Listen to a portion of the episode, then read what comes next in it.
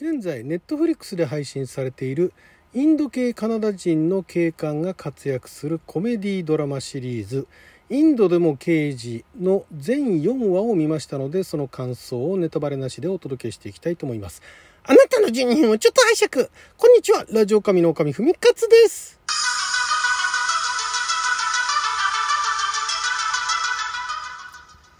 海外ドラマトークですけれどももともとこのドラマシリーズは2017年にカナダのテレビ局ですね CTV というところで、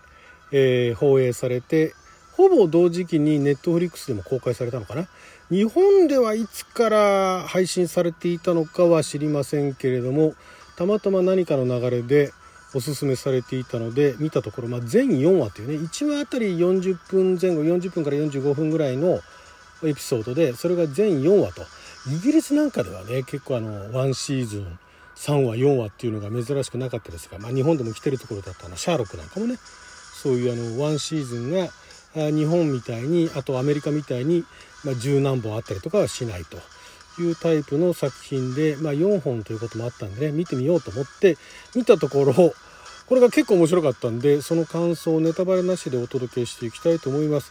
この作品ですね、この主演を演じてるのが実際にインド系のカナダ人、えー、お父さんお母さんがインドから、えー、40年以上前にアメリカアメリカじゃないやカナダに移住してきてで、えーえー、この主演演じてるラッセル・ピーターズさん自身はカナダ生まれなんですね。だからまあ英語もペラペラフランス語も話すのかはわからないんですがでインドのヒンズヒンディー語まで喋れるのかはわからないんですけれどももともとスタスタンダップコメディアンとしてねかなりあの活躍されててカナダでは相当な人気コメディアンらしいんですけれども、えー、私はあのその彼のこと全然知らなくてですね一応あの日本で公開されてる映画なんかにも出たりしてるみたいなんですが私の大好きな「ミッション8ミニッツ」にも出てたって言うんですけどどこに出てたっけって全然覚えてないんですがえー、そんなあ彼が主演のカナダのトロントの警察の警察官ですね。刑事になりたい警察官。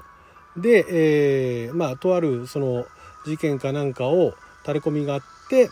で、えー、そのパートナーと一緒にね捜査をしていた。でそこをまあ助けを呼ばずになんとかその場をね麻薬を越境して、えー、輸入輸入というかあの持っていこうとしていたところをえー、そのまあ情報が入ってでそれを別に麻薬捜査官でもないのに止めようとしてで実際止めてみたらそのトラックの中は子供向けの自転車がたくさん入ってて、えー、5人逮捕だったということで、えー、笑い物になってですね仲間内でも笑い物になり、えー、1ヶ月の停職処分になるんですね。相棒の警官は女性警官なんですがそっちは1週間の停職なのにその当人の彼は1ヶ月の停職処分ででなおかつそのちょうどそのタイミングで、えー、インドに住んでいる暮らしているムンバイにいるねお父さんが、えー、心臓の調子が悪いっていうんで、えー、帰ってきてくれと。でもお母さんはとっくの昔にお亡くなりになってるんですがそこにあの何でしょう召使いっていうかななんて言えばいいんですかね執事でもないか。なんかそういう、えー、そななんていうんですかね。そういう人が一応いるんですね。お家にね。ジーヤみたいなね。そんな感じでいろいろとあの世話をしてくれるね。お父さんの世話をしてくれる人がいてで、まあ、呼び出しがかかったんで、まあ、タイミングもタイミングということもあってムンバイに行くんですね。で、えー、まあムンバイに行ってまたいろんな騒動に巻き込まれてでムンバイのシーンとトロントのシーンが、えー、まあ、あの交互になんかあの表現されるとか交互にねそこのシーンで、えー、ムンバイで何が起きてるのかトロントで何が起きてるのかってその見せ方もねなかなかあのシンプルだけれどもで予算もそんなにかかってない編集でなんとかね見せようっていうようなところですごい面白かったんですけどもこれねあのー、このラッセル・ピーターズっていうそのスタンダップコメディアンのことを知らないとこれはなんかすごい偏見に満ち満ちてる作品なんじゃないかと。ムンバイのシーンが実際にムンバイでロケしてるのかどこまでロケしてるのかわからないんですが途中中のビデオカメラで撮影したっぽいような映像も差し込まれたりしてるんでこれどこまで本当の景色なのかなとで特に、まあ、の風景がバババって流れてるところは本当に撮ってきたもんなんだろうけれども実際のそのドラマが演じられてるところが、えー、ムンバイで撮影されたのかどうかというところまではわからないんですが、まあ、インドのインドも広いし、まあ、あの世界でね2番目に人口の多い国ですけれどもその中のいわゆる貧民街ですよねをベースにその、まあ、撮影してるというか貧民街がインドでは舞台になっていると。なのでそういったところでインドのねその貧しい人たちっていうのはみんなこんななんだっていうようなステレオタイプとして映るんじゃないかということでそういうところにあのシビアな人からの、えー、反応海外の反応とかはいまいちらしいんですが、えー、このドラマ自体はやっぱりそのこのラッセル・ピーターズのファンもたくさんいるんでしょうね。結構評判が良くて2019年のカナダのそのドラマにあの授けられる賞をね金賞を、えー、獲得していたりだとかあの非常に評判が良かったんですがでも結局ね2017年に公開されて放映されて、えー、その後なんかあのクリフハンガーみたいな感じでねシーズン2に続くような感じで終わってはいるんですが結局今今のところそのシーズン2をまた制作して放映する予定っていうのがないようでちょうどだからタイミングとしてねシーズン2行こうかって言ったのが、まあ、話があったとしてもちょうどあの新型コロナにねぶち当たってしまって今それどころじゃないってことになってるのかもしれないんですが私自身はもうこの4話でちょうどいいんじゃないかなという感じはしました。で、えー、いわゆるその刑事物の昔からあるえー、昔からあるっていうかどちらかというとその海外でアメリカなんかではアメリカやカナダなんかではちょっと前のタイプの刑事ドラマ。でただその代わりその国をね2つまたがってその、えー、トロントのシーンとムンバイのシーンとっていうところでそれぞれで同時並行していろんなことが起きているっていうところは、まあ、ムンバイっていうねそのムンバイのしかも貧しいところを映すっていうところはドラマでねやるっていうのは、まあ、新しいかなと思うんですけれどもそのなんか陰謀だったりだとか犯罪だったりだとかその中身でそれを解決していくプロセス自体はそれほど新しさっていうのはないんですね。あとはねやっぱり出演者の魅力にかかってるのかなと。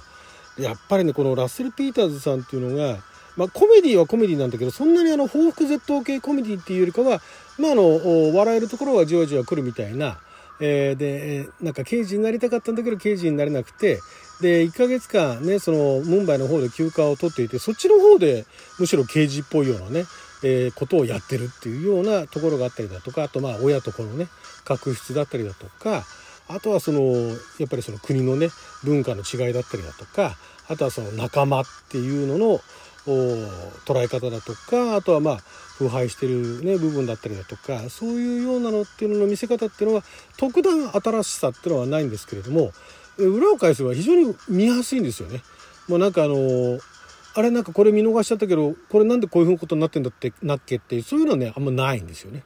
そういうなんかトリッキーなあの部分っていうのがほとんどないので、まあ、あんまりあの深いこと考えずに見ることができるしでそんなに積極臭い話でもないしでやっぱりその出演者たちがの皆さんがですねあのウィリアム・シャトナーとかも出てて懐かしいなと思ったんですが皆さんやはりあの芸達者というか非常にあの表現が見事な方たちばかりなのでそこまで違和感なく最後まで見ることができたかなと。実際のインドってどうなのかとか実際のトロントってどうなのかっていうところまでは、ね、このドラマの中で語られてる、ね、そのまあえー、いろいろ犯罪だとかともかくその光景だとか風景だとかねそこの文化っていうのがどこまでそれを信じていいのかっていうところはわからないけれどもただそのドラマとしてね、えー、見る分には非常にあのエッセンスが効いてるのかなと非常にそこは面白かったなと。でシーズン2をね期待する声っていうのも賞を取ったぐらいですから一部ではあるとは思うんですが私はねこの4話ぐらいでね、えー、ちょうどいいんじゃないかなと。イギリスの方でもそのかつて、えー、1シーズン3話4話ってドラマがあった時っていうのはまあ人気が出るとね何シーズンも続いたりとかして翌年にまた3話とかねその翌年にさらに4話とかあったりするんですがまあ、それってやっぱりねあのクリフハンガーに一応しとくはしとくことはしとくんですけどその次のシーズンにつながるための最後のあれこれどうなるのかなみたいなものを見せたりすることはしてるんですけれどもでもねそれがあの思わせぶりだったとしてもそのシーズンで終わっちゃってもなんとか話のつじつまが合うように。で謎を残したとしてもそこまで重要な謎ではないみたいな作り方っていうのがもうだいぶこなれてきてるのか。このインドでも刑事に関してもそんなにねそこは気にならなかったですね。これで終わってちょうどいいんじゃないかなと。このキャラクターがねその後の、人生だとかその後どういう生活していくのかっていうのは見ていた視聴者たちの想像に委ねていいんじゃないかなっていうそんな感じのしたドラマでしたね。現代が「ジ・インディアン・ディテクティブ」と。まんまあのインドの刑事あるいはインド人の刑事という意味があるわけですけれどもこのだからキャラクターも主人公がカナダ系なんだけれどもインド人の親御さんから生まれたインド人の2世ですよねある意味ね。でなのでインド人の刑事とインドのその刑事捜査みたいなねいうところの意味合いがかかってるのかなと。でこのラッセル・ピーターズさんって、まあ、なかなかあの達者だなと思ったんででそのスタンダップコメディアンのそのどんなネタをやってんだろうと思って、えー、本人の YouTube のチャンネルがあったんでその後結構見たんですよ。何本か。何本かっていうか相当今公開されてるんでそれ結構見たんですがかなりねギリギリのラインというか人種を扱う自分のところのね親がもともとインド人ででそんな自分はカナダで生まれてずっと英語で、ね、生活してきたけれどもいろんな国の人がいていろんな人種が特にカナダってそういうところがあのアメリカ以上にね、えー、結構自由だったりするんであの多様性っていったところではカナダというのは非常にあの多様性をね尊重する国だということは私も聞いてるんですけれどもそこからその他の人種の話とかね結構際どいネタがあるんだけれどもやっぱり笑えるんですよね。でその人種の人たちも観客で来ててみんなあのすごい拍手でねめちゃくちゃ受けてたりとかしてなんかそこ絶妙だなと思ってね、まあ、興味ある方はね、えー、同じネットフリックスで本人のコメディのえー、番組も公開されてるのかな、えー、そこら辺では多分字幕も載ってると思うんでねよかったら見てみてください。はいということで12分間の貴重なお時間いただきありがとうございました。それじゃあまた。